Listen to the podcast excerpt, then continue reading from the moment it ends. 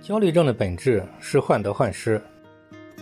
治疗焦虑症，它的核心就是要设法让求助者能够不是很在意他所害怕失去的东西。那么，什么事情都是中庸之道。任何一个东西，当你极度在乎、特别害怕失去，那么时间久了都会造成巨大压力，而演变成焦虑症。所以说，不光是焦虑症，其实很多种心理障碍，其实都跟这个有关。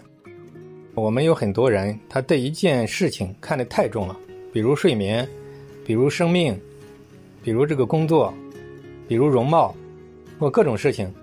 当一个人他看得太重的时候，那么他就会被这个事情缠住，他就会变得脆弱、不堪一击，就会无形当中积累很多紧张和压力。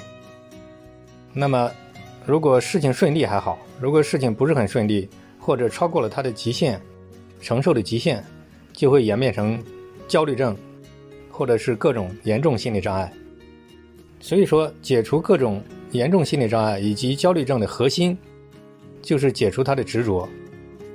培养他的平常心，就是你看那种豁达的人，对很多事情都很淡。也就是说，当他太在乎一个东西，也就产生了恐惧；